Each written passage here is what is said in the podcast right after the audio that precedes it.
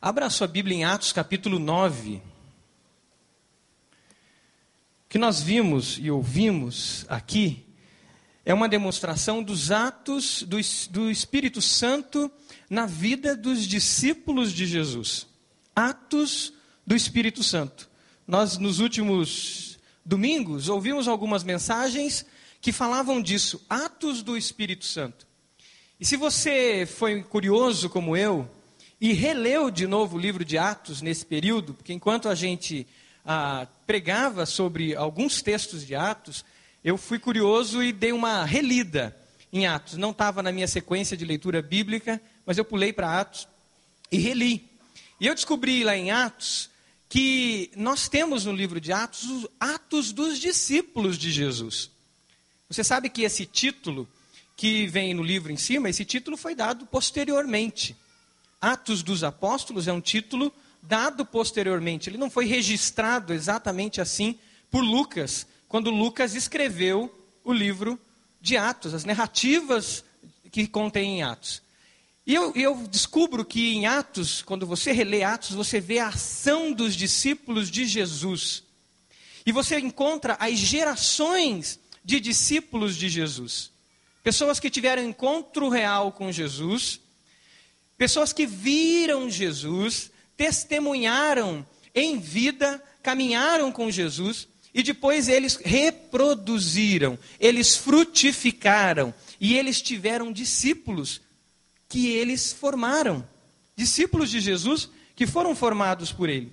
Se você ler Atos 9, hoje nós teremos vários testemunhos, mas eu quero começar com essa leitura de Atos, e eu creio que Deus já está falando com você através dos testemunhos e vai falar ainda mais através da sua palavra e dos testemunhos. Eu quero começar com essa leitura de Atos, capítulo 9, para a gente falar dessas gerações de discípulos que foram frutificando à medida que o evangelho ia se expandindo, à medida que o tempo ia passando. Quem encontrou Atos 9 diz amém. Quem não encontrou, olha para o lado e diz me ajude alguns. Atos 9. Vamos ler alguns versículos de Atos 9. Fique atento que eu vou chamando os versículos. Atos 9. Enquanto isso, Saulo ainda respirava ameaças de morte contra os discípulos do Senhor. Dirigindo-se ao sumo sacerdote, pediu-lhe cartas para as sinagogas de Damasco, de maneira que, caso encontrasse ali homens ou mulheres que pertencessem ao caminho, e esse caminho é com letra maiúscula, pudesse levá-los presos para Jerusalém. Em sua viagem, quando se aproximava de Damasco, de repente, de repente brilhou ao seu redor uma luz vinda do céu. Ele caiu por terra e ouviu uma voz que lhe dizia: Saulo, Saulo, por que você me persegue? Saulo perguntou: Quem és tu, Senhor? Ele respondeu: Eu sou Jesus, a quem você persegue. Levante-se, entre na cidade, alguém lhe dirá o que você deve fazer. Guarde isso. Alguém lhe dirá o que você deve fazer. Vamos para o versículo 10. Em Damasco havia um discípulo chamado Ananias. O Senhor chamou numa visão: Ananias, eis-me aqui, Senhor, respondeu ele. O Senhor lhe disse: Vá à casa de Judas, na rua chamada direita, e pergunte por um homem de Tarso, chamado Saulo. Ele está orando. Numa visão, viu um homem chamado Ananias chegar e impor-lhe as mãos para que voltasse a ver. Respondeu Ananias: Senhor, tenho ouvido muita coisa a respeito desse homem e de todo o mal que ele tem feito aos teus santos em Jerusalém. Ele chegou aqui com autorização dos chefes dos sacerdotes para prender todos que invocam o teu nome. Mas o Senhor disse a Ananias: Vá, este homem é meu instrumento escolhido para levar o meu nome perante os gentios e seus reis e perante o povo de Israel. Mostrarei a ele o quanto deve sofrer pelo meu nome. Então Ananias foi, entrou na casa, pôs as mãos sobre Saulo e disse: Irmão Saulo, o Senhor Jesus que lhe apareceu no caminho por onde você vinha, enviou-me para que você volte a ver e seja cheio do Espírito Santo. Imediatamente, algo como escamas caiu dos olhos de Saulo e ele passou a ver novamente. Levantando-se, foi batizado e depois de comer, recuperou as forças. Saulo passou vários dias com os discípulos em Damasco. Se você ler Atos, você vai encontrar o tempo todo as ações dos discípulos de Jesus, os atos do Espírito Santo de Deus na vida desses discípulos. Nós vamos ver homens como Estevão, homem cheio do Espírito Santo de Deus, que prega com ousadia. Nós vamos ver Filipe, homem cheio do Espírito Santo de Deus, que vai pregando e os sinais do reino de Deus, os milagres o seguem e ele leva muitos a Jesus, inclusive um etíope, ministro das finanças, que volta para a Etiópia e na Etiópia começa um ministério tremendo. Que depois surgem as igrejas coptas, as igrejas mais antigas que você pode ouvir falar que existiu na África. Discípulos multiplicadores, discípulos cheios do Espírito Santo, alcançando outros discípulos. Agora, quem foi que apresentou o evangelho para Saulo? Quem? Quem? Jesus? Ananias? Jesus ou Ananias? Quem apresenta o evangelho para Saulo foi Ananias. Jesus aparece para ele uma luz aparece para ele, ele fica cego, ele diz: Vá à cidade e um homem lhe dirá o que você deve fazer. Nós temos esse chamado da paternidade espiritual, de sermos pais na fé de alguém. E esse é um privilégio meu, um privilégio seu. Esse privilégio não foi dado aos anjos. Esse privilégio não foi dado a nenhum outro ser, a não ser os seres humanos salvos por Jesus. Olha para a pessoa do lado e diga assim: Você tem o privilégio de ser um pai na fé. Você tem o privilégio de ser uma mãe na fé. Mas olha no olho e diz isso com coragem, assim. Diga para a pessoa assim: Você quer ser um pai na fé e uma mãe na fé? Pergunta isso para a pessoa. Você quer? Quem aqui já é pai na fé? Levanta a mão. Tem um filho na fé. Aleluia. Pai e mãe na fé, tá? No sentido genérico aqui. Paternidade espiritual. Esse é o primeiro passo na geração de discípulos. É o primeiro nível, o primeiro uh, passo que a gente dá numa geração de discípulos. Foi o que nós ouvimos com o Gabriel, que é pai na fé do Bruno, é isso? Cadê? Bruno. Olha lá, está lá o Bruno. O Bruno agora está com toda a ousadia do Espírito Santo. Levanta a mão. Quer vir falar de novo, Bruno? Tem alguma coisa que você quer falar? Não, por enquanto não. Para o batismo você deixa. É isso. O filho na fé se inspira no seu pai na fé. E eu tenho certeza que o Gabriel, compartilhando o que Deus fez na vida dele, incendiou o coração do Bruno como filho na fé. Nós vamos ouvir um pouco mais de testemunho sobre isso. Eu queria que viesse aqui o Gabriel aqui para frente, viesse a Fabi aqui para frente. Vem para cá também, Tiago. Você vai vir duas vezes, você vai cansar de vir. Vem para cá também, Tiago, já que você está aí. Fabi. A Cássia está aí, Fabi? Então vem para cá, Cássia. A Cássia. A Bruna está aí, Cássia? Não. Então tá bom, vem vocês mesmo. Olha só, de maneira bem objetiva, porque eles vão falar depois ainda um pouco mais sobre o, segundo nível do discipulado. Mas, Gabriel, compartilha como foi caminhar com o Tiago nessa caminhada discipular, como pai na fé ali, é, os primeiros passos no retorno do Tiago nessa caminhada cristã. Como que foi isso?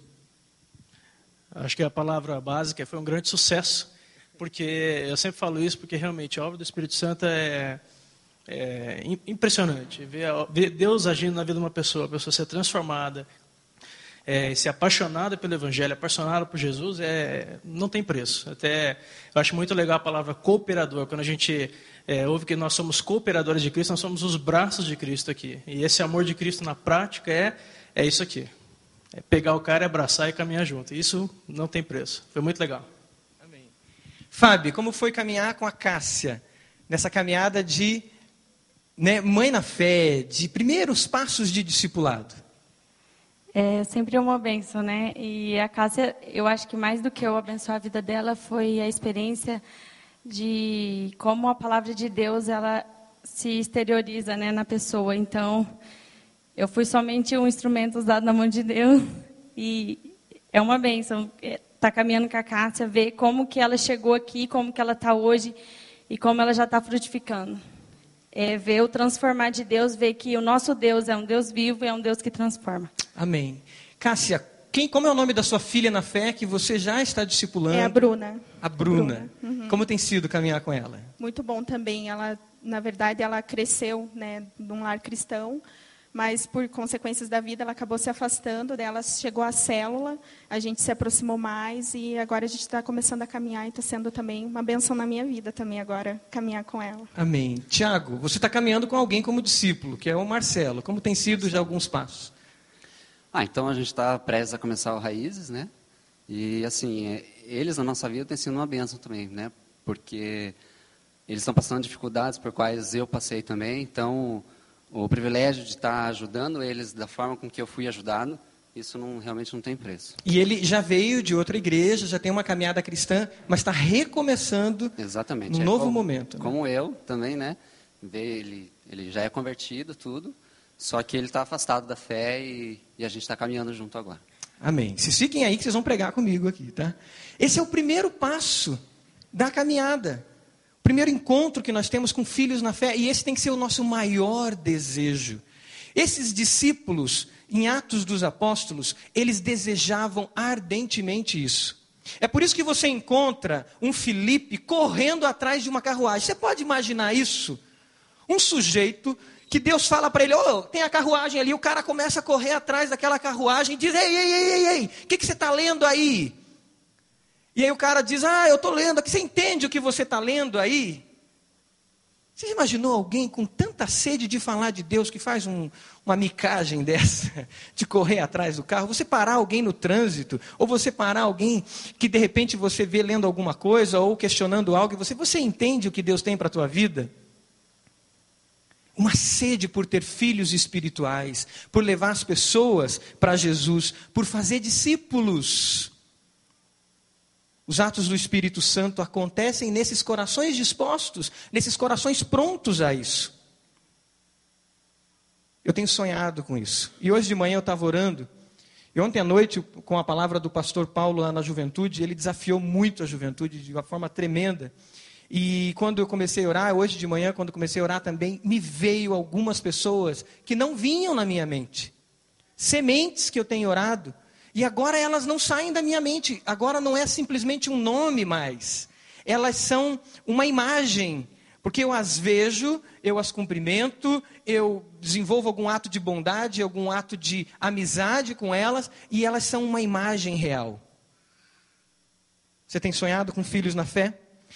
Segundo, a segunda geração de discípulos acontece quando esse Saulo, veja que ele não é chamado Paulo ainda, esse Saulo, no versículo 20 em diante, ele começa a pregar, ele começa a ensinar, e de repente os discípulos têm medo dele. Gente, Saulo era um homem instruído aos pés de Gamaliel. Aos pés de Gamaliel, um dos homens mais cultos da época. Saulo era fariseu, e ele diz: Eu sou fariseu, eu sou, eu sou conhecedor da lei, um homem culto.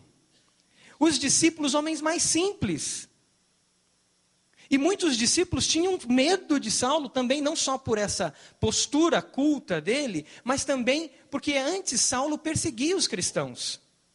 Mas surge alguém que diz: Eu vou caminhar com Saulo. Então, o pai na fé, o primeiro discipulador de Saulo foi quem? Podemos falar todos juntos? Foi quem? Ananias. Surge um segundo homem na vida de Saulo. Como é o nome desse homem? Barnabé. Vamos lá para Atos capítulo 11. Na verdade, no capítulo 9 ainda, volta para 9, desculpa. 9, você vai encontrar o seguinte, 9, 26. 9, 26. Quando chegou a Jerusalém, tentou reunir-se aos discípulos. Você ouve aqui que não está falando de crentes, é discípulos. Mas todos estavam com medo dele, não acreditando que fosse realmente um discípulo. Então Barnabé levou os apóstolos. Versículo 27. Agora, Atos 11. 11, 25. Atos 11, 25. Então Barnabé foi a Tarso procurar Saulo, e quando o encontrou, levou para Antioquia. Assim, durante um ano inteiro, Barnabé e Saulo se reuniram com a igreja e ensinaram a muitos. Barnabé assume uma caminhada discipular com Saulo. Barnabé é um dos 70. Um dos que foram enviados por Jesus, naquele envio de Jesus de dois a dois ali. E agora Barnabé, que teve com Jesus, tem uma autoridade muito maior para estar com Saulo do que ser alguém culto. Barnabé conhecia Jesus profundamente. Barnabé tinha intimidade com Jesus. E Barnabé agora começa a discipular Saulo. É só depois que Saulo está preparado, e aqui alguns historiadores, alguns escritores dizem que foram 14 anos que Saulo ficou escondido em Tarso, outros falam de sete anos lá em Tarso sozinho. Barnabé se torna alguém assim. Você já imaginou que você pode estar discipulando alguém que talvez já é, já é crente há muito tempo? O Tiago está lá com o Marcelo. E de repente Deus vai fazer uma revolução tão grande na vida do Marcelo, que o Marcelo vai ser um evangelista que vai alcançar multidões. Já pensou nisso, Tiago? O Gabriel com o Tiago. O Gabriel é supervisor, ele é, é, ele é discipulador do Tiago por um bom tempo, porque o Tiago é líder de célula. E de repente Deus vai usar a vida do Tiago para alcançar multidões. Gabriel, como tem sido caminhar com o Luiz, que é o seu discipulador, que é coordenador, e caminhar com o Tiago e com o Leander. Como tem sido isso? É, é, é tão bom quanto. Eh, vamos dizer que o Luiz é, Luiz é mais do que um discipulador. O Luiz é um amigo pessoal meu, assim como o Tiago também. E, mas na função de discipulador, o Luiz é uma referência para quando tem alguma para quando tem alguma coisa a compartilhar em relação à célula, pensando na estrutura da célula. Então, por exemplo, tem alguma algum tipo de problema com a célula, acontece uma situação, o Luiz é a pessoa com a qual eu vou orar junto, com a qual a gente vai conversar e falar sobre esse assunto. Então, essa é a, e está sendo muito legal. O Luiz realmente é a pessoa de referência que eu tenho para isso. É, Fábio, lá no Lidera você entendeu que precisava caminhar com a sua discipuladora. Quem é a sua discipuladora? Minha discipuladora é a Tati Pinelli. E lá no Lidera agora de 2013, a palavra que os líderes trouxeram foi que a gente precisa tanto não interessa se você tem 30 ou uma semana de 30 anos ou uma semana de vida cristã, você precisa ser discipulado. Como vimos aqui com o pastor Silvado, pastor Tunala e assim por diante. Então eu, eu senti que e todas as outras jovens também falaram isso para mim, que elas discipulavam jovens, porém não eram discipuladas e tinham essa carência de ter alguma pessoa com mais experiência para compartilhar, para na hora do sufoco ter alguém para recorrer. É, e eu senti essa necessidade. Foi aí que surgiu a ideia de pegar algumas mulheres com mais experiência que pudessem nos discipular. E assim, eu discipulando a Cássia e assim por diante. Foi daí que surgiu, acho que foram 13 meninas, e eu consegui 13 mulheres, até muitas estão aqui, eu liguei para cada uma delas, falei, oh, a gente está precisando de mulheres mais experientes para discipular jovens que estão discipulando adolescentes ou outras pessoas mais novas. E tá, tem sido uma experiência maravilhosa, porque na hora do sufoco, na hora que precisa de um aconselhamento, até mesmo uma relação pessoal com uma pessoa mais velha, uma pessoa que, que tem mais para te oferecer, é, é, o nosso escape. Tem sido abençoador. Tem várias jovens que estão aqui que já têm transformado a vida delas, mulheres com mais experiência, dando esse suporte para a gente. Amém. Gabriel, compartilha como tem sido você. Pega o microfone ali. Como tem sido você dá esse, esse discipulado, que dá cobertura para o Neander, que tem um discípulo, que o Neander é seu discípulo, para o Tiago, que tem um discípulo. Né? Como tem sido isso, a sua vida com Deus? O que, que tem feito na sua vida? Toda essa, essa responsabilidade de ter discípulos que já têm discípulos. É isso, isso que eu ia falar. A responsabilidade é grande porque é obra de Deus e a gente, nós como servos de Deus, queremos fazer um bom trabalho para Deus. E esse bom trabalho envolve as pessoas. Né? E realmente tem sido uma bênção, até falo olhando para o Tiago, porque andar com o Tiago é uma bênção. Eu, o tanto que eu cresço com Jesus é impressionante. Eu provavelmente cresço muito mais e aproveito muito mais, sou muito mais abençoado que o Tiago. Falo sempre para ele, a experiência dele de crescimento com Jesus e agora com o Marcelo, de cuidar do Marcelo, de acolher o Marcelo, essa, esse raciocínio de absorver o Marcelo como parte da família dele, ele e Andressa, é muito legal. E isso é muito bom ver ah, o fruto das orações e desse trabalho com eles. Amém. Paulo depois tem seus discípulos, que é Timóteo, Tito e assim vai. Você tem alcançado as gerações? Feche seus olhos. Desafio de darmos continuidade, de sermos e continuarmos sermos esses instrumentos do Espírito Santo para que os atos do, do Espírito Santo continue a acontecer. Os atos do Carlos, usado pelo Espírito Santo, os atos do João, os atos do Gabriel, os atos do Ezequiel, os atos do Neander, do Rodrigo, os atos do Silvanir, os atos do Marcos, do Roberto, os atos do Márcio, cheios do Espírito Santo, multiplicando vida na vida. Você é líder de célula? Quem é o seu discípulo, seu líder auxiliar? Você é um líder auxiliar? Quem é o seu discípulo? Ore agora e diga: Espírito Santo de Deus, me traz à mente, me revela quem eu vou caminhar como discípulo. Você é membro de uma célula? Peça para que o Espírito Santo te diga com quem que eu vou caminhar como discípulo, quem vai ser a pessoa que eu vou caminhar, que eu vou me encontrar com ela, que nós vamos conversar, que nós vamos orar junto. Você não tem um filho na fé ainda? Clame, ore, chore, jejue. Porque a maior alegria de um filho de Deus é poder ver outros se tornando filhos de Deus. Deus amado, nós queremos continuar os atos do teu Santo Espírito. Nós queremos, Pai, continuar a escrever essa história de atos que não teve fim. Mas nós queremos escrevê-la, Pai, cheios do teu Santo Espírito.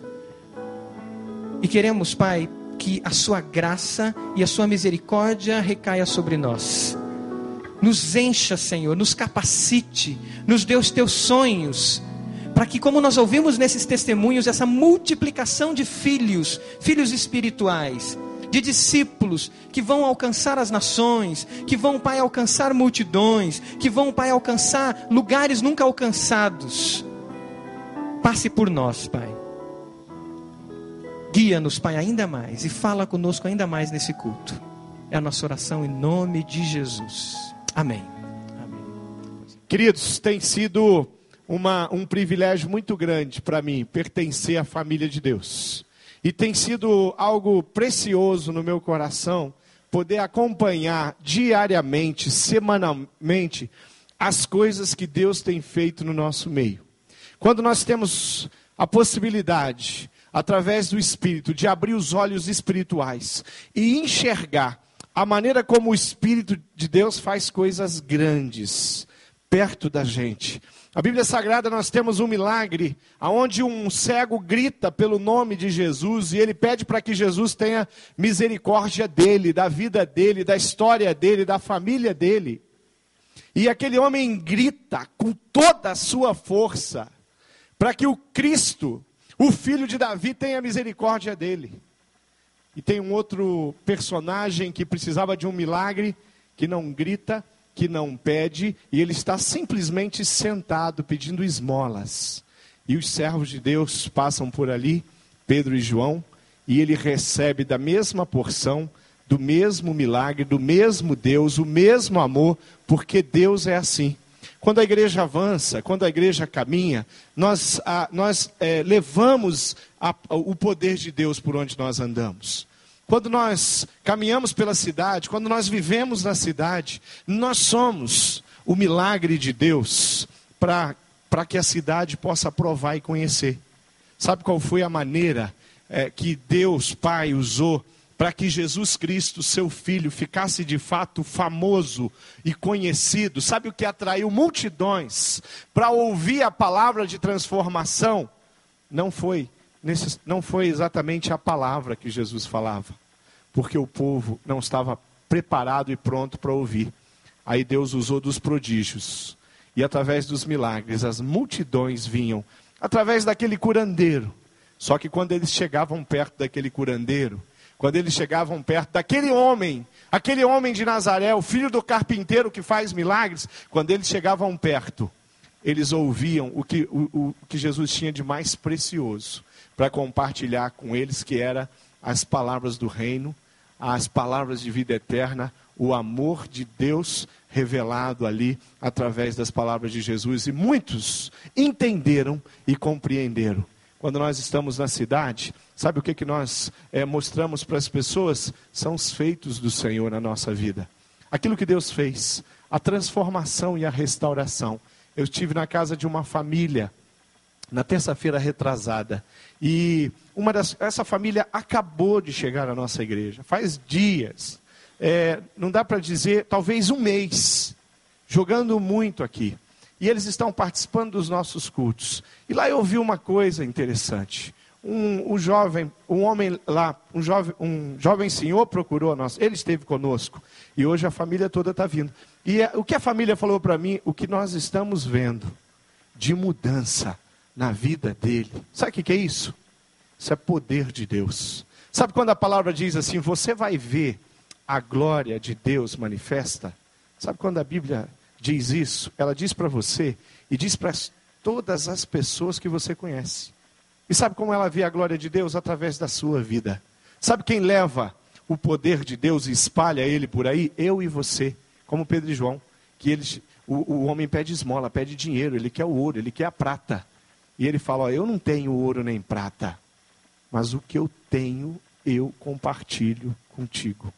Levanta daí, querido, anda, sai daí, venha viver, venha provar a vida. Deixa essa depressão e vem para cá. Deixa essa enfermidade que está consumindo você e vem provar do amor de Deus. Deixa essa vida solitária. Deixa essa vida de promiscuidade. E vem para cá. Para viver e caminhar com Cristo. Para falar isso, tem que ter provado e tem que ser parte da videira. João 15 diz assim: Eu sou a videira verdadeira e meu pai é o agricultor. Todo ramo que estando em mim não der fruto, ele corta, e todo que dá fruto ele limpa, para que produza mais fruto ainda. Eu posso dizer para você, eu estou ligado à videira. Você pode dizer comigo, eu estou ligado à videira? Então diga, fala, eu estou ligado à videira. Eu faço parte da videira. E quando nós fazemos parte disso, nós somos aqueles que caminham por aí. Tem o que o que Deus faz, fez no nosso coração foi colocar fé.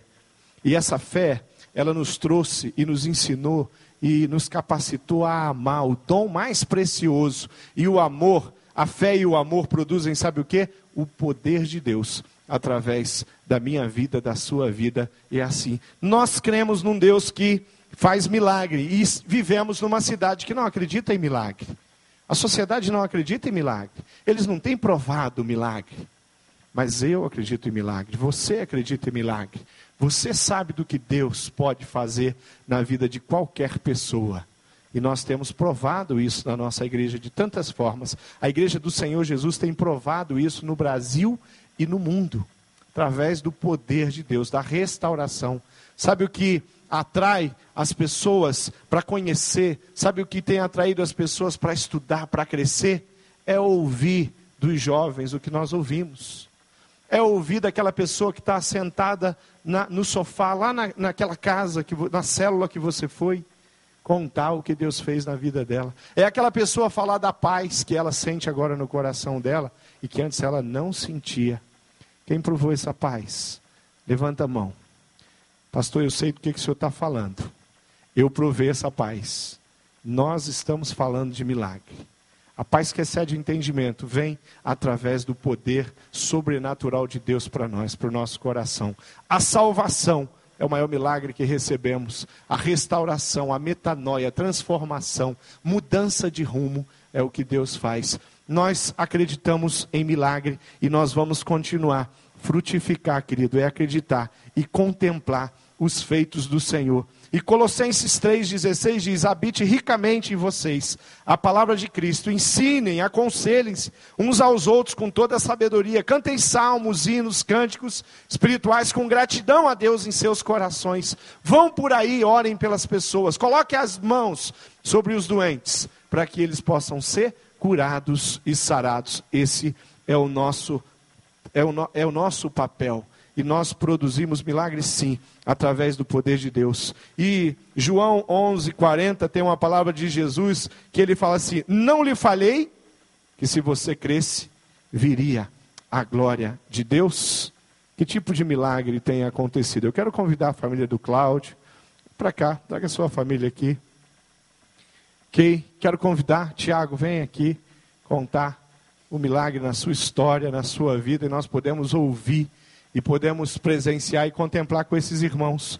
Nós temos provado que Deus cuida e restaura e de várias formas, que Ele visita a, a, a, a nossa vida e nos momentos mais complicados. Cláudio Maristela, a família deles experimentaram dias com notícias muito complicadas. E eles tiveram que se apegar na palavra de Deus que diz: não se apavore, não se atemorize. Né? Salmo 112, 7. Quando a má notícia chegar. Maristela, conta para a igreja um pouquinho do que, que você experimentou.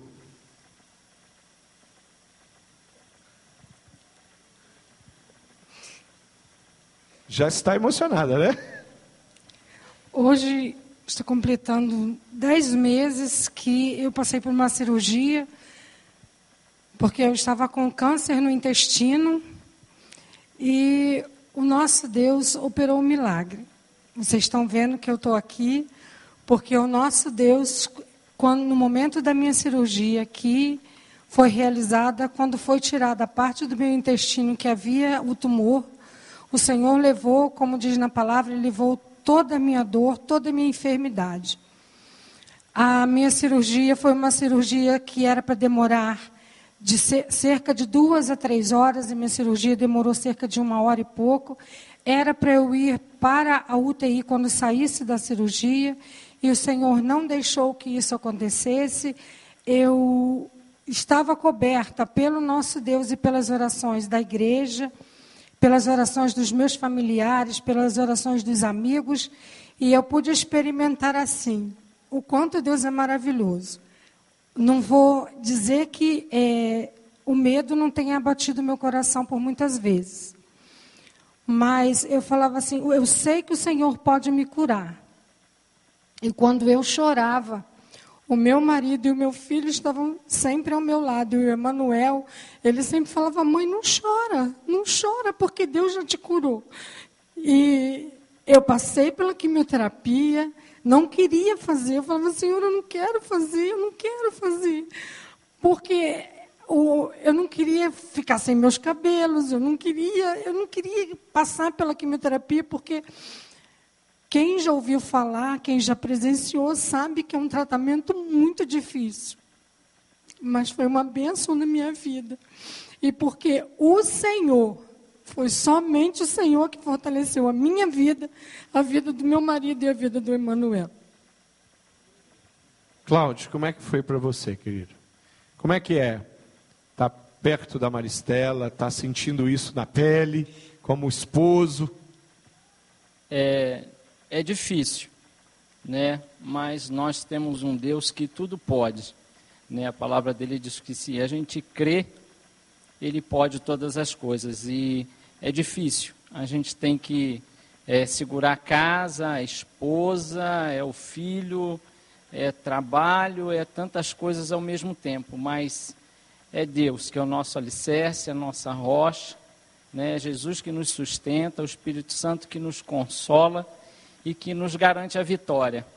Então, irmãos, nós somos testemunhas, estamos aqui para testificar que o nosso Deus ele é poderoso e creia que ele é capaz de fazer todas as coisas. Você está fazendo algum tratamento, Maristela? Não. O médico eu, te, te deu alta? Eu, quando eu fui no médico, dia 5 de, de dezembro, que eu tinha feito um exame, que esse exame, assim, eu, eu sei falar do jeito que eu entendo, é um exame que a gente toma um contraste fica na clínica por algumas horas e até esse contraste caminhar por todo o corpo da gente e através desse exame a gente é, lá para eles vai mostrar o local onde ainda possa ter algum vestígio de câncer. E quando foi no dia 5 de dezembro, eu peguei esse exame e eu fiz o exame, mas não fui pegar logo no dia seguinte, passou uma semana eu fui pegar e quando eu peguei, eu só abri quando eu cheguei em casa e estava escrito no exame assim: sem nenhum vestígio de malignidade. E aí eu fui ao médico levar o exame E o Cláudio que perguntou para ele, doutor Wagner, é, nenhuma medicação, ela não vai precisar tomar mais nada? Vida normal. Eu agora só tenho que fazer o acompanhamento a cada, a cada três a quatro meses, eu tenho que voltar lá, fazer exame de sangue e tudo, mas eu estou trabalhando, graças a Deus, e não tem mais nada. Amém. Vamos aplaudir, adorar o Senhor? Tremendo. Cuidado de Deus. Dá para saber, ou dá para mensurar, ou dá para contabilizar quantos milagres Deus operou nesse tempo no coração dessa família? Tudo o que eles aprenderam, estão aprendendo, a célula, a igreja, a família e as pessoas que têm, têm ouvido eles contar do cuidado de Deus. Essa história, o Emanuel vai contar para o resto da vida dele. Né, Emanuel? Vai contar? Vai. Por quê? Porque é assim que Deus age. Vamos ouvir aqui, desse lado aqui, Tiago e Andressa. Tiago, conta para a igreja. O que, que Deus tem feito, o que, que Deus fez na sua história? Bom, eu sou nascido em lar cristão, né? E desde a minha adolescência, começo da juventude, eu me afastei né, da igreja, fiquei muito tempo fora. E quando a gente está fora, largado no mundo, a gente se torna no mundo, né? E a gente vira, é, a, gente, a gente passa a viver no pecado como se fosse uma coisa normal.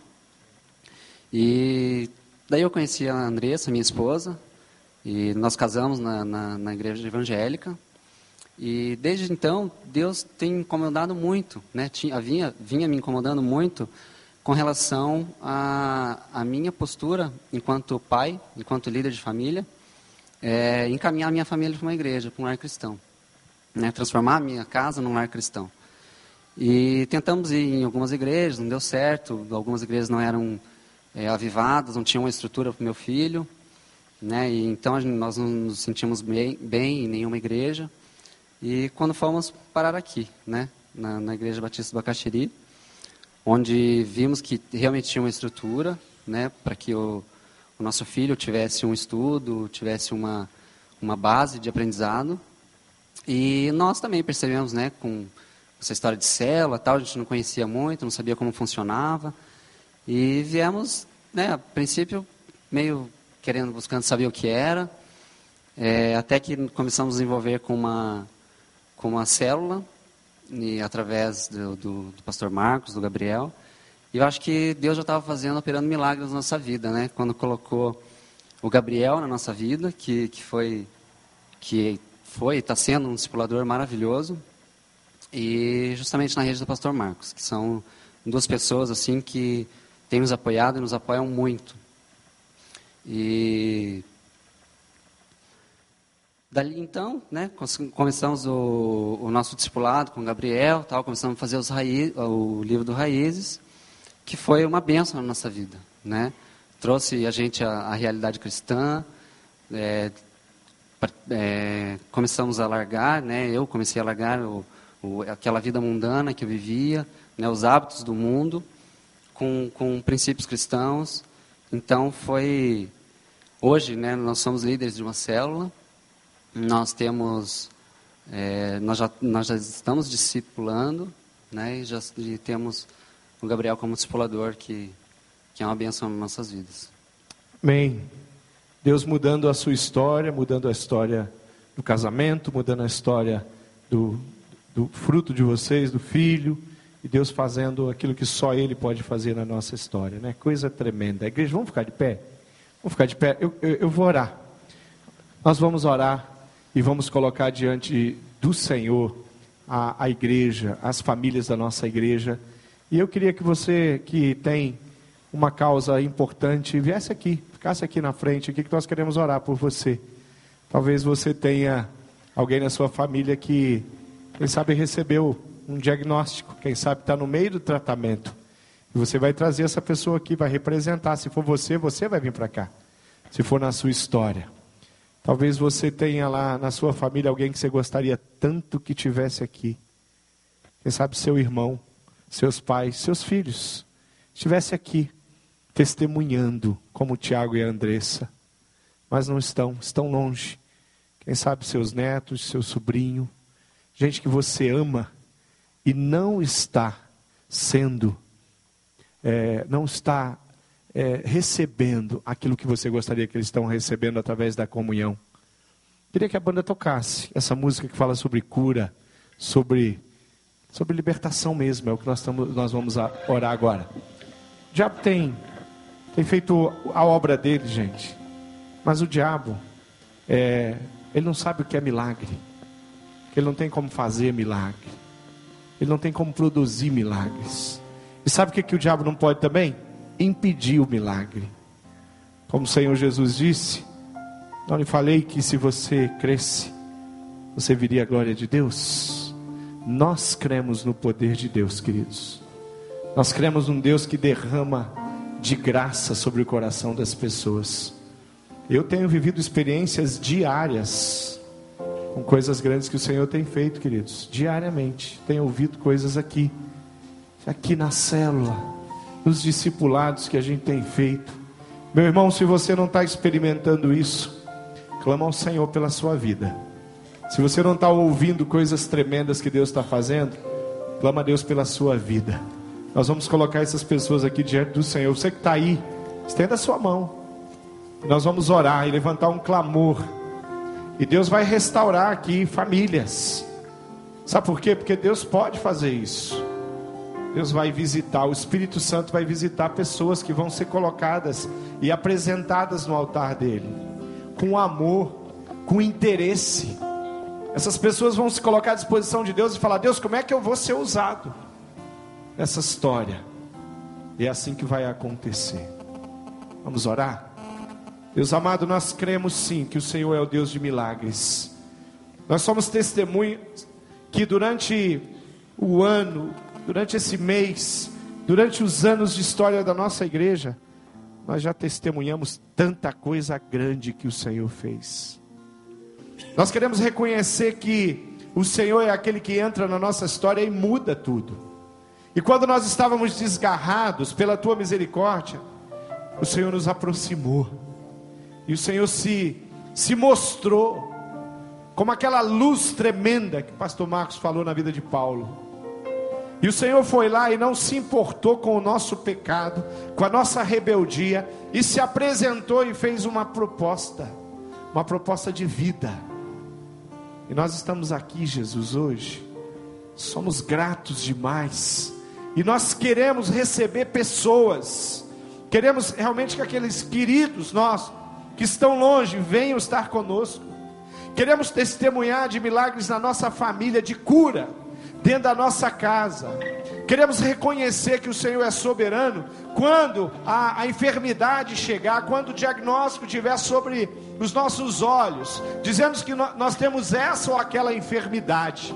Nós queremos mostrar para o Senhor, falar: Senhor, essa enfermidade aqui ó, é muito menor do o seu amor e o seu poder. Então, administra ela do jeito que o Senhor bem entender. Através do teu poder, Jesus se eu quiser limpar o meu corpo, limpar todo o meu ser, de qualquer resquício, de qualquer maldade, de qualquer, Deus, escravidão que a enfermidade pode trazer, nós queremos reconhecer que nada pode acontecer se o Senhor assim não permitir. Nós clamamos pelos enfermos, nós oramos. Eu peço, Jesus, para que o Senhor visite aquelas pessoas queridas, Oro pela irmã Inês. Oro pelo Cássio. Oro pela irmã Odila. Peço que o Senhor visite ela, lá onde ela está. Oro pelo polaco, Jesus. Que o Senhor derrame graça no coração e liberte ele. Oro por todos aqueles que nós temos buscado diante do Senhor a tua face. Todos aqueles que tem, estão aqui representados. Para que o Senhor, com poder, possa visitá-los onde quer que eles estejam agora e derrame sobre o coração deles a tua bondade e a tua misericórdia. E não permita que ninguém aqui, Jesus, se apresente como servo infiel diante das dificuldades, mas como servo fiel, obediente, coração cheio de determinação e fé de que o Senhor é um Deus poderoso e se coloque, Deus, não só para orar, mas para fazer mais que isso, para orar, para cuidar, para ficar do lado, para abraçar, para caminhar para visitar, para impor as mãos, para que as pessoas possam provar o milagre do amor de Deus, o milagre da companhia, o milagre do interesse, o milagre, Deus, da cura, o milagre da restauração, o milagre do crescimento, o milagre da comunhão, porque o Senhor é aquele que faz essas coisas no nosso meio. Muito obrigado pela vida da Maristela e de tantos outros que já foram visitados, Deus, e foram restaurados aqui na nossa igreja. Muito obrigado, Deus, pela vida do Tiago e de tantos outros que conseguiram ter os olhos espirituais abertos e hoje estão aqui com a família deles para te servir. Nós oramos por aqueles que não estão aqui, pelos filhos afastados, pelos filhos que não te provaram, não te conheceram, nunca tiveram conosco para uma celebração. Nós entregamos ele nas tuas mãos. Em nome do Senhor Jesus Cristo, nós oramos, agradecidos demais. Amém e amém. Glória a Deus. Amém. Pode sentar, querido. Volta, querido, com fé. Fim de semana tem sido muito especial. Desde sábado nós começamos com o pastor Paulo. Tivemos um momento muito gostoso à tarde. À noite ele esteve com os jovens. Hoje pela manhã, quantos estavam aqui hoje pela manhã e foram abençoados? Ele nos desafiou de uma forma incrível sobre a necessidade de nós estarmos abraçando esse desafio de levar o evangelho para a nossa cidade, estarmos sendo uma igreja viva, uma igreja que se capacita para realizar a obra de Deus. E hoje você está vendo os resultados de nós estarmos envolvidos nessa obra. Vendo alguém sendo batizado, vendo o que discipulado faz na nossa vida. Eu queria que você abrisse a sua Bíblia lá em Atos, capítulo 2, 46 a 47. Atos 2, 46 a 47. Se você é daqueles preocupados com horário, não se preocupe. O meu é sermonete também. Tá bom? Então, se você é daqueles que já olhou o relógio, pastor pediu para abrir a Bíblia, não se preocupe, eu sei a hora também. Tá bom? Então, deixa Deus falar com você. Deixa Deus ministrar o seu coração ainda. Atos 2, 46 a 47. Todos os dias continuavam a reunir-se no pátio do templo, partiam pão em suas casas e juntos participavam das refeições com alegria e sinceridade de coração, louvando a Deus e tendo a simpatia de todo o povo. E o Senhor, o que, que o Senhor fazia? Lhes acrescentava o quê? Diariamente quem? Aqueles que iam descobrindo o amor de Deus, os que iam sendo salvos. O Senhor ia acrescentando diariamente os que iam sendo salvos. Sabe aquela célula que vai triplicar?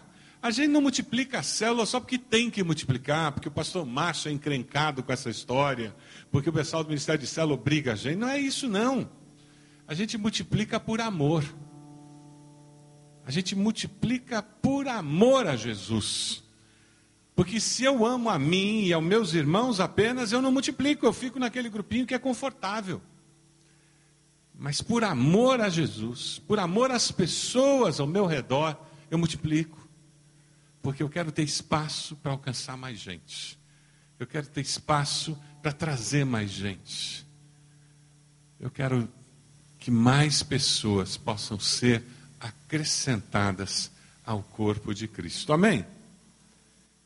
Sabe, nós vamos ler um texto que está lá em Efésios 5, 1, 2, que nos fala sobre isso, sobre uma vida dominada pelo amor. Esse é o nosso desafio. Vamos ler juntos? Vocês são filhos queridos de Deus e por isso devem ser como Ele. Que a vida de vocês seja dominada pelo amor. Assim como Cristo nos amou e deu a sua vida por nós, como uma oferta de perfume agradável e como um sacrifício que agrada a Deus. Oferta agradável a Deus. É um sacrifício da nossa vida. Uma vida dominada pelo amor. Nós vamos ouvir agora os testemunhos que falam sobre isso. Por favor, eu vou pedir o Samuel, o Eduardo, a Tati e a Andressa. Vem aqui rapidinho. Olha lá, Andressa, você está em todas hoje, hein?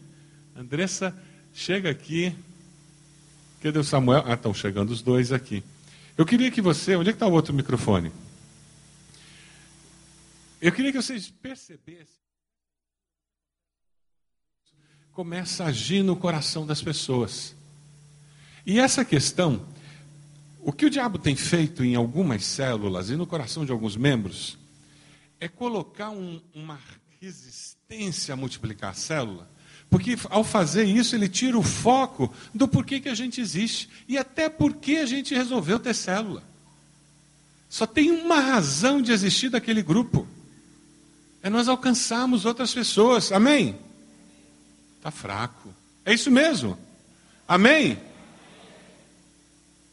Gente, nós não estamos a passeio nessa vida.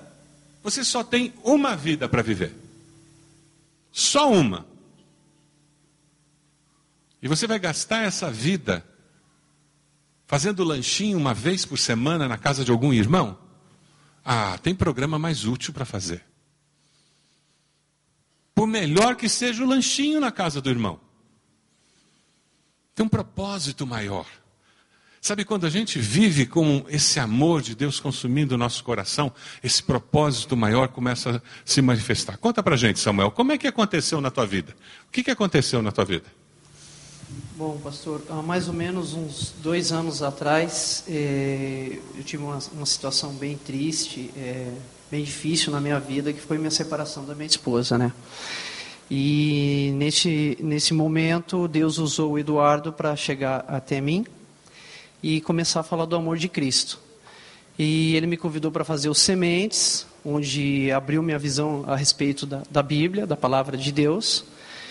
E a gente terminando os sementes, ele me convidou, eu relutando, mas depois de muita insistência, me convidou para ir até a célula. Aonde me, o que me chamou muita atenção na célula foi a questão das pessoas orarem um pelos outros. Sabe? Isso me chamou muita atenção. E aí eu comecei a ver que a, havia isso também na, na igreja, tá? Então, aquele, aquela preocupação da cela de um pelos outros também se estendia pela igreja nos cultos, né? E aí, terminando meus sementes, eu fui às águas... Quanto tempo levou os sementes? Os sementes, ele tem 13 semanas, né? Levou 12 meses. Se o teu semente está demorando para acabar, não desista. Mas foi por minha culpa, não dele. É como, é como eu falei para o senhor, eu isso aí, é vinha, jeito, vinha relutando, né? Tem uns abençoados que terminam rápido. É, então. E aí eu vinha relutando, tanto ele convites para vir para a igreja, é, convites para conhecer a célula. Então isso me, me chamou muita atenção. E quando eu cheguei na igreja, que eu vi que tinha essa, como é que eu posso dizer, essa extensão da célula dentro da igreja, eu resolvi é isso que eu quero para mim. É isso Bem. que eu quero para minha vida. E aí eu procurei o pastor Márcio, falei da, da, minha, da minha história para ele e ele falou assim, não, vamos se batizar, vai ter batismo e, e vamos para cima. E aí eu Amém. me batizei. Aí, há pouco menos de um, de um mês, Deus levou meu pai e assim, o conforto e o amor que eu recebi de Deus através da minha célula neste momento uhum. foi marcante, foi Bom. incrível, foi fantástico. Que legal. E daí, você recebeu o desafio do Eduardo que você tinha que ter sementes também, porque você foi abençoado e tem que abençoar. E daí? É, foi é, fácil? Na verdade, assim, uma semana depois que, uma ou duas semanas depois que eu me batizei, a nossa célula ela Multiplicou. se multiplicou. E aí o Eduardo, sendo líder da minha célula, ele falou: agora é a tua vez de fazer sementes, né? E aí eu fiquei orando para Deus. A gente vai orar junto, falou: vamos botar uns sementes aí para eu poder falar com ele, né? Eu novo na fé queria falar de Deus para alguém, aquilo que estava cheio, né? Mas e quem eu vou falar? E naquela semana, eh, o meu gerente por causa de uma hierarquia, a gente trata o gerente como uma pessoa inacessível, né? Meu gerente me procurou e num bate-papo, num café da manhã, ele expôs toda a tristeza, os problemas que ele estava tendo na família e desabou, chorou bastante. E naquele momento eu lembrei de uma coisa que o Eduardo fala muito, que a questão de você orar pela pessoa é marcante, mas você orar com a pessoa é fantástica. Amém, amém. E ali eu senti vontade, eu senti que o Espírito Santo ia agir, e eu chamei ele para um canto e orei com o meu gerente, e ele me agradeceu, e foi fantástico aquele que legal. momento. Glória a Deus. Eduardo, conta pra gente aí, como é que foi essa história do discipulado? É um processo de discipulado da tua vida com o pastor Márcio, e agora você liderando uma célula já. Bom, eu cheguei aqui à igreja há pouco menos de dois anos, num culto de Páscoa, que depois de um ano sendo convidado insistentemente, né? Pelo André até, que é o, que é o nosso líder auxiliar na célula. E Quer sempre... dizer, vale a pena insistir ah, com esses vale. caras que não aceitam o ah, convite. Vale, vale. Às vezes dão frutos. E insistiu bastante, até o dia que eu vim na, na, num culto de Páscoa, que aquilo mexeu demais comigo e eu fiquei impressionado com tudo e eu queria aquilo e foi tocando cada vez mais. E daí, ao final de um dos cultos, eu procurei o pastor Márcio procurando alguém para me discipular. Né? Ele até falou: terça-feira você vai no meu gabinete e eu vou te indicar para alguém. Né? Acho que ele estava com a agenda um pouco ansiosa. E daí ele falou: Edu, eu vou caminhar contigo, cara. A gente bateu um bom papo e. Graças a Deus eu tenho um encontro que já dura quase dois anos com o pastor, que é, é mais do que meu pastor, é, é irmão mais velho, é pai, é confidente, é tudo na minha vida. E ele sempre colocou muito claro para mim assim essa questão, Edu, a gente vai vai crescer, a gente vai se aprimorar, mas você não pode, em momento algum, guardar isso para você. Esse amor que você está sentindo, essa alegria que você está sentindo, tem que transpor barreiras, tem que transpor paredes. O mundo está sedento, como o pastor falou hoje de manhã. E a gente analisando algumas estratégias, chegou à nossa mente a questão daquelas pessoas onde a gente tem alguma influência, né? E eu falei, bom, já tenho uma meia dúzia que vai me ouvir, querendo ou não, né? Você vai com um convitinho de, poxa, vamos estudar a palavra junto, mas, pô, estudar a palavra, você vai ver que é bom, e vamos no culto, e vamos na célula, e quando a gente age na, a gente se entrega para Deus, e, e, e, cada atitude que a gente toma é na dependência do, do, do, mover, do agir do Espírito Santo, as coisas acontecem assim de uma maneira maravilhosa. É, de, de alguém perdido como eu estava, a poder ter uma amizade com, com o professor e o pastor Eliseu, a ter um relacionamento íntimo como eu tenho com o pastor Tunala e tantos outros amigos que tanto me abraçam aqui, é, eu, não, eu não posso guardar esse amor para mim. Tem muita gente querendo provar isso e que merece. Né? Eu sou só um, um canalzinho bem pequenininho para que essas pessoas possam chegar a Deus. Amém. E você virou líder de célula, você tem feito de sementes com outras pessoas? Eu tenho, graças a Deus, assim, Deus tem deixado a agenda bastante ah, cheia. O Samuel foi a, a, terceira pessoa, meu terceiro sementes a, a, a vir ao batismo.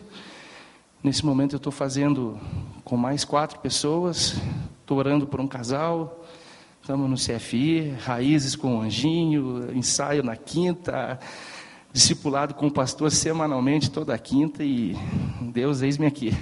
Amém, amém. Você está levando alguém a Cristo? Você tem orado pelos sementes?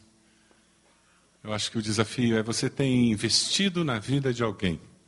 Se você ainda não percebeu, desse púlpito tem saído uma ênfase muito forte de que pessoas são mais importantes do que programas ou atividades. O pastor falou sobre isso hoje cedo. Nós temos dito isso de várias maneiras nessa igreja. É mais importante você investir na vida de uma pessoa do que você ser presidente de alguma, algum dos ministérios que nós temos na nossa igreja. E se você tem que fazer uma decisão, a decisão já está tomada. Procure o pastor da área e ele vai ter que se virar. Porque agora você vai estar investindo na vida de pessoas. E você não tem tempo para fazer aquilo que você estava fazendo. E Deus vai levantar outra pessoa para fazer aquilo que você estava fazendo. Porque você vai fazer o que é essencial na vida cristã, que é investir na vida de pessoas discipular pessoas para que o reino cresça. Eu queria que a Tati contasse para a gente. Conta para a gente, como é que está sendo essa, aquela multidão lá? Aquilo não é célula, aquilo é congregação, gente. É, bom, a célula sempre foi importante na minha vida. Eu era uma pessoa que era autossuficiente, achava que não precisava de ninguém. E um dia caí na célula. E na célula eu pude aprender o quanto as pessoas sabe, quanto a gente é amado, o quanto a gente é cuidado, o quanto a gente precisa um do outro. E eu, era, eu fazia parte da cela do Tidari, e a nossa cela era uma cela maravilhosa. A nossa cela cumpria aquilo que Jesus queria, que era amar, que era cuidar e que era louvar o nome dele.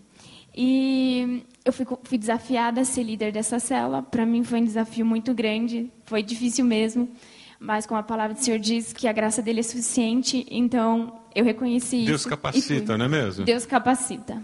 Pode, Você está com pode frio acreditar. na barriga aí, pode ouvir essa Pode palavra. acreditar que Deus capacita, Deus levanta pessoas para te ajudarem também. E tem sido fantástico, assim, Deus tem feito grandes milagres na nossa cela. A nossa cela está multiplicando de novo. E Deus é tremendo, assim. A gente crê que o espaço já não dá mais, é, visitantes não conseguem se achegar mais, então a gente não quer perder o foco que é o chamado primordial, que é fazer discípulos. Amém. Então, assim, que a gente, né, como o pastor é, Paulo falou nesses dias, que a gente possa acreditar no milagre mesmo, que Deus vai multiplicar as nossas células. Então, Amém. no nome dele. Glória a Deus. Essa semana eu estava ouvindo sobre alguém que está começando a abrir uma célula no ambiente de trabalho. E nós temos alguém que já tem uma célula funcionando no local de trabalho. Quem sabe você, ao invés de multiplicar a sua célula do povo que se reúne aqui da igreja, vai ser lá no trabalho que você vai começar uma célula que vai ser filha da sua célula. Vai ser a sua célula em missão. Conta pra gente aí. Então, a Deus, é, há dois anos atrás a gente não veio por acaso, é óbvio, né? Deus mandou a gente para cá e com, no terceiro domingo, o irmão Natal, bem pouco empolgado, né? Empurrou a gente numa célula. Três meses depois, eu tava, já, já tinha entrado numa célula que já estava multiplicando, já estava precisando multiplicar de novo. Então, a gente nasceu numa célula multiplicadora. Eu não consigo ter outra visão. Então, Aleluia. para mim, é difícil entender quem não queira multiplicar. Quem que não quer passar amor para frente, né? E eu me contagiei muito com o estudo que eu fiz com o Gabriel e com a Rafa, que são duas pessoas apaixonadas por Jesus. E aquela, são aquelas pessoas que tocam em você, que você fala, meu Deus, como é que eu não consigo amar uma pessoa desse jeito, né? Então, assim, foi uma coisa muito contagiante, muito rápida. E eu tinha acabado de voltar de licença maternidade, a gente teve problema no casamento, como o Tiago falou. E no meio do Raiz, eu até brincava com o pastor Marcos, que era o próximo capítulo da minha vida, né? que tudo que acontecia na semana do Raiz acontecia na minha vida. E na semana do Espírito Santo, eu sempre fui cética ao Espírito Santo. Eu era cética ao Espírito Santo. Aleluia. E num culto no domingo aqui, né, Deus falou, acabou, quebrou, chegou, é agora, transformou. Eu falei, vou me batizar, é isso que eu quero para minha vida. E eu, eu, eu, eu me transformei tanto que as pessoas chegavam para mim e perguntavam, André, o que está acontecendo com você? Muitas pessoas sabiam que o Nicolas estava com problema no rim, ele tem é, multiplicidade de rins, que ele quase teve que operar, que a gente estava quase separado, e eu estava o oposto do que eu deveria estar. É óbvio, a gente fica fragilizado, né? Mas a, a reação que você tem é outra quando você está num ambiente que você é amado, cuidado e que as pessoas realmente se importam com a sua vida. Aleluia. E eu acho que ele tão, eu sou também um pouco espontânea, né? Eu acho que as pessoas perceberam no ambiente de trabalho. É uma empresa pequena aqui em Pinhais, são 50 funcionários, hoje a gente está por volta de 60. E duas pessoas bem próximas, ah, Andressa, não tem como de fazer isso aqui na empresa? Poxa, parece tão legal, né? Eu quero ser feliz que nem você, né? Eu quero amar Jesus desse jeito. Eu falei, então, vou falar com o pastor Marcos, né? Só que nesse meio do caminho, ela perguntou, ah, tem como convidar fulano? Eu falei, não, tem. De repente, ela, ah, são 19 pessoas. Eu falei, é quase metade da empresa. Daí o frio na barriga, eu tinha acabado de me converter, né, de me batizar. Eu falei, pastor, estou indo aí. me ajuda, que eu não sei o que fazer. Daí o pastor Marcos, né, ele não me deu opção, né, abriu, abriu a Bíblia e falou, ó, Marcos, capítulo, eu nunca vou esquecer, capítulo 16, a nossa, nosso chamado primordial é Jesus disse, ele não deu opção para nós, é ir de fazer discípulos, né? Vá pelo mundo e leve o evangelho. Eu falei, Senhor, estou aqui, o Espírito Santo está me tocando, eu sei que o Senhor vai me ajudar, não vai me abandonar. E foi uma benção atrás da outra. A gente teve troca de horário na empresa, porque foi bem no final do ano, então precisou abrir dois horários de almoço. E eu falei, ixi, olha aí o inimigo trabalhando, né? Vão querer quebrar, porque agora ou eu fico num horário de almoço ou eu fico no outro, né? E graças a Deus a gente tem mais cristãos dentro da empresa, é a maioria, graças a Deus, mas tem é, bastante não convertidos. E no outro horário, uma colega do trabalho, que é, ele é líder de céu na Bola de Neve de Colombo, ela na hora abraçou a causa, não, o outro horário fico eu. Quando a gente viu, a gente estava fazendo um livro bem gostoso, que é o Manual para a Vida Bem-Sucedida, né, que é um, é um livro bem básico para não crentes. Pessoas que são convertidas, só que estavam naquele nível morno, sabe? Eu quero, eu conheço a palavra, mas eu não quero sair da minha zona de conforto. Se incomodaram com a atitude das pessoas, né? E não, vamos embora, eu te ajudo com a palavra e todo dia uma é, uma nova oportunidade de falar. E o legal, gente, é que você é, tem a oportunidade não só de levar né, a palavra de, de, de Deus, né, o nosso, é, o nosso chamado primordial, mas é a oportunidade de você estar cuidando de vidas, esse cuidado de pegar, de, sabe, eu estou orando por você. As pessoas, é, a gente vê como tem carência disso.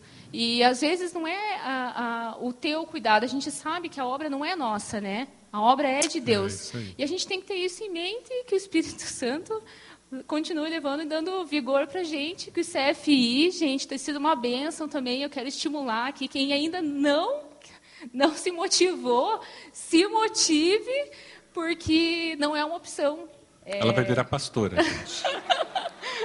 não é uma opção, gente, e vai ser bênção na vida de vocês, se Deus quiser. Glória a Deus, que bom, né? Que coisa gostosa de ouvir uma palavra de alguém que está vivendo isso que Deus está fazendo. Deus abençoa o teu coração. Vamos ler de novo aquele texto de Efésios? Vamos ler juntos? Vamos lá? Texto de Efésios, por favor, coloca na tela aí. Vocês são filhos queridos de Deus. Você se sente um filho querido de Deus? É através de Jesus que nós nos transformamos em filhos queridos de Deus e vivemos com essa segurança de sermos filhos queridos de Deus. Vocês são filhos queridos de Deus? Vamos lá? Efeito especial. Vamos lá. E por isso devem ser como Ele. Que a vida de vocês seja dominada pelo amor, assim como Cristo nos amou e deu a sua vida por nós, como uma oferta de perfume agradável e como um sacrifício que agrada a Deus. O apóstolo Paulo, em Coríntios, diz que nós, depois que aceitamos a Cristo, nós somos o bom perfume de Cristo. Mas nós temos dois cheiros, se você lembra daquele texto. Nós temos cheiro de vida e de morte. Para aqueles que não conhecem a Cristo, tem cheiro de morte porque nós somos um alerta que sem Cristo Jesus não há salvação. Mas nós também temos um cheiro de vida para aqueles que estão mornos. Porque existe vida e vida abundante com Cristo. Ouvindo esses testemunhos, você não sentiu cheiro de vida? Não sentiu?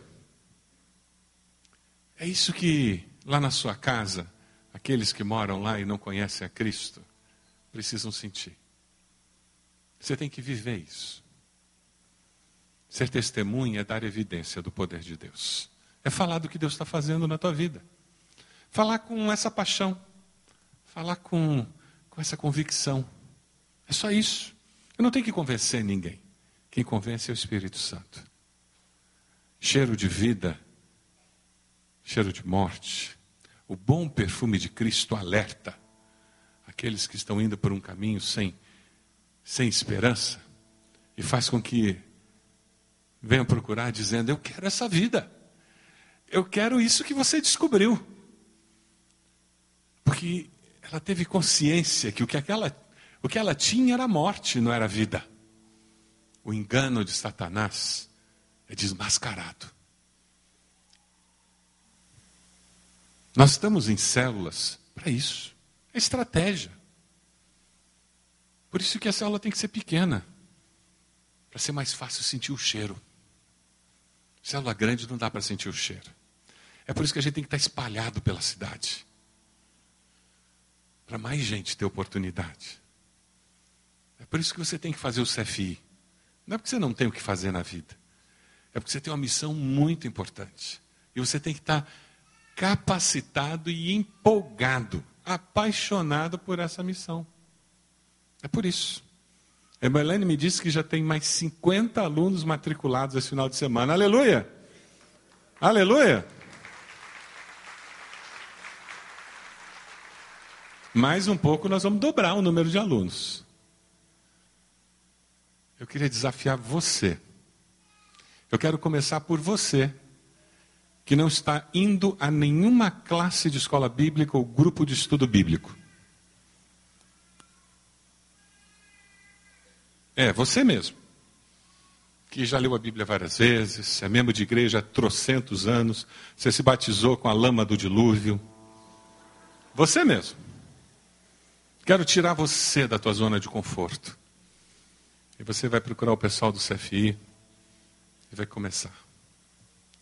Eu quero falar com você que acha que você não, não é crente há tempo suficiente para fazer o CFI.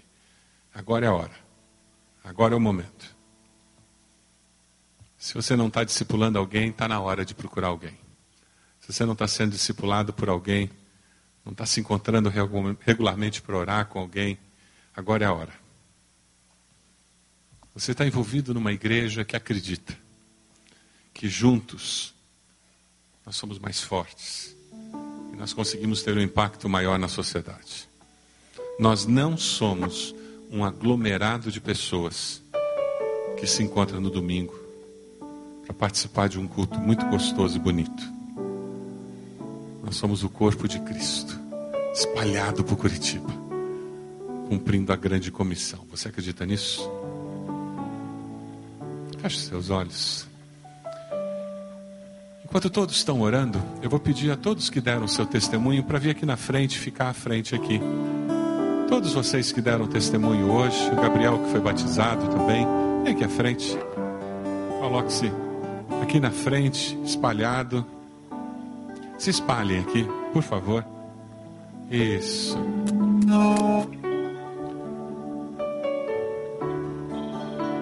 Feche seus olhos onde você está. Deus falou com você, eu tenho certeza. Não é por acaso que você está aqui. Não é por acaso. O texto diz que usa a palavra sacrifício. É verdade. Quando eu decido sacrificar minha vida, minha vontade, existe um preço a ser pago. Mas olha, esse preço, ele não é custoso, não, porque é bom demais. É bom demais caminhar com o Senhor. É gostoso demais caminhar com o Senhor e fazer a obra de Deus coração da gente fica cheio de alegria. Aí aquilo que começou sendo uma decisão de um sacrifício se transforma num privilégio tremendo. E a gente termina dizendo: ainda bem que eu fiz essa decisão. Ainda bem que eu escolhi me sacrificar por amor a Cristo. Hoje à noite você está sendo desafiado a se sacrificar por amor a Cristo, a entregar sua vida para viver uma vida diferente, de discípulo, consagrar sua vida. Um desses testemunhos abençoou a tua vida, fez com que você dissesse: Olha, eu quero viver diferente. Quem sabe uma das mensagens tocou teu coração, uma das músicas. Nós vamos cantar uma música que diz: Eu jamais serei o mesmo. E você vai ser desafiado a vir até aqui à frente, ficar junto de um desses irmãos que deu um testemunho. Quem sabe você vai dar uma palavra de apreço, de gratidão, uma palavra de bênção, dizendo: prossiga, meu irmão, continue fazendo essa obra. Você tocou meu coração e eu estou decidindo isso. Diga para ele o que, é que Deus colocou na sua vida. Os pastores vão estar aqui também, os conselheiros, para abençoar você. Momento de consagração, eu jamais serei o mesmo. Nossa igreja jamais será a mesma. Porque você é a igreja. E quando você muda, a igreja muda. Vamos colocar de pé. Vamos cantar. Enquanto nós cantamos, pode vir à frente. Venha abençoar esses irmãos. Venha falar do que Deus falou ao seu coração. Pode vir. A porta fechei, não volto atrás. A minha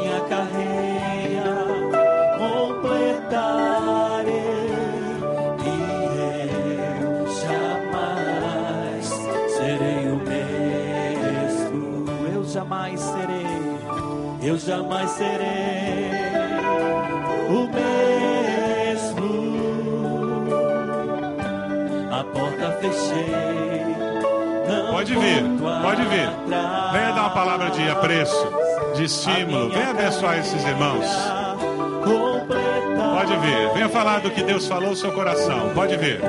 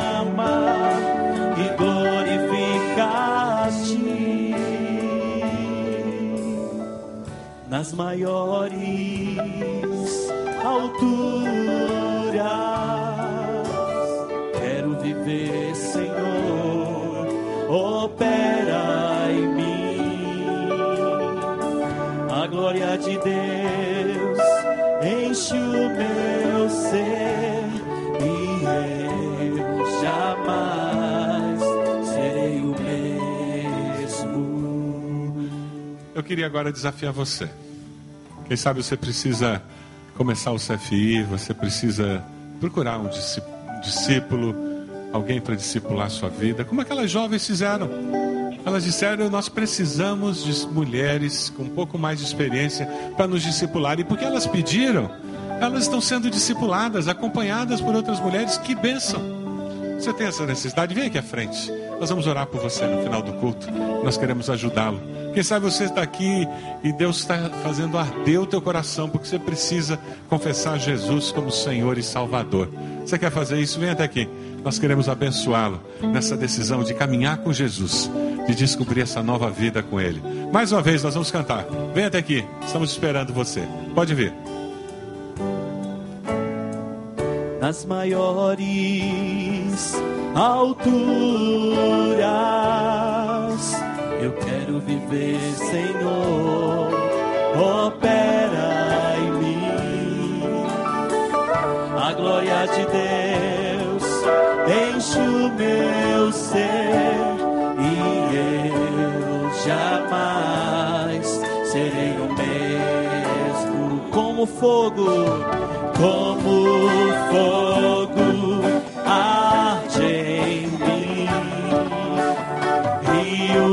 poderoso inunda-me, destruindo as trevas, queima todo o mal e acende a chama que glorifica a ti. Eu jamais serei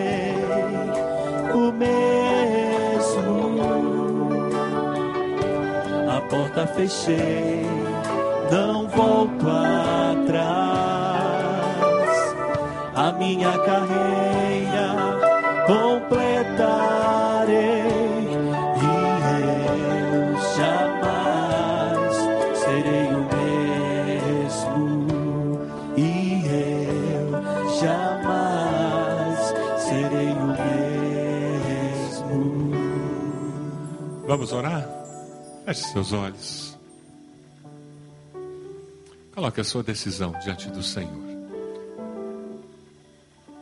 Nós nunca devemos sair de um culto sem uma resposta para Deus. Todo momento de adoração demanda de nós, adoradores, uma resposta ao nosso Deus. O que você diz para o Senhor como resultado desse culto? Diga para Ele agora. Senhor, porque eu vim te adorar hoje, porque eu participei desse culto, eu decido. Diga para o Senhor.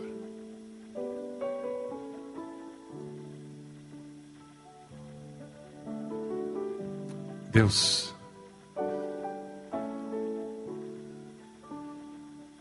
nós te louvamos, porque o Senhor se manifestou no nosso meio.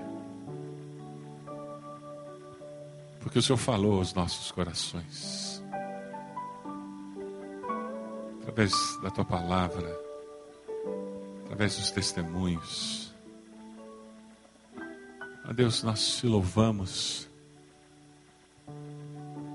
porque nós somos lembrados de que a vida e vida abundante em Cristo Jesus. Louvado seja o teu nome, Senhor. Exaltado seja o Senhor. Nós te damos glórias porque o Senhor é Deus.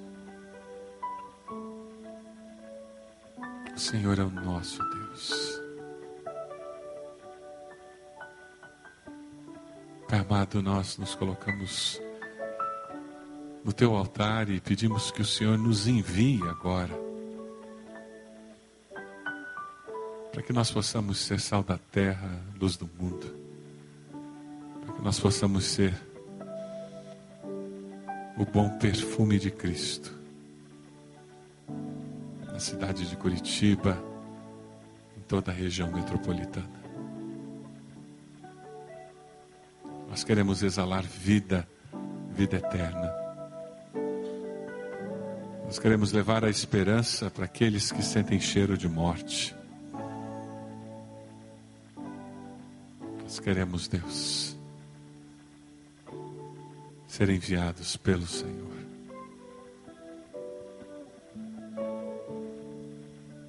Muito obrigado.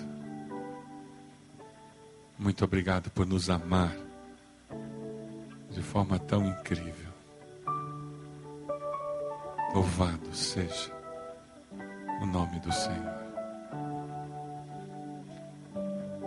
Ó Deus, que teu grande amor, a graça de Jesus, as consolações do teu Santo Espírito estejam conosco e com todo o teu povo espalhado pela face da terra, hoje e sempre. Amém. Amém. Dê um abraço na pessoa que está do seu lado.